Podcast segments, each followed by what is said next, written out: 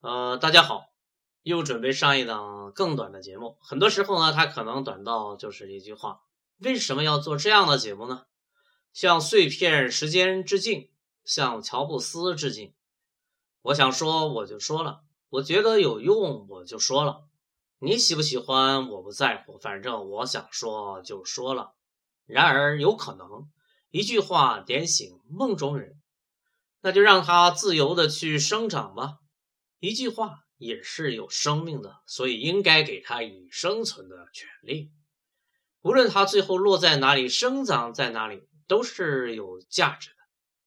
你说呢？再会。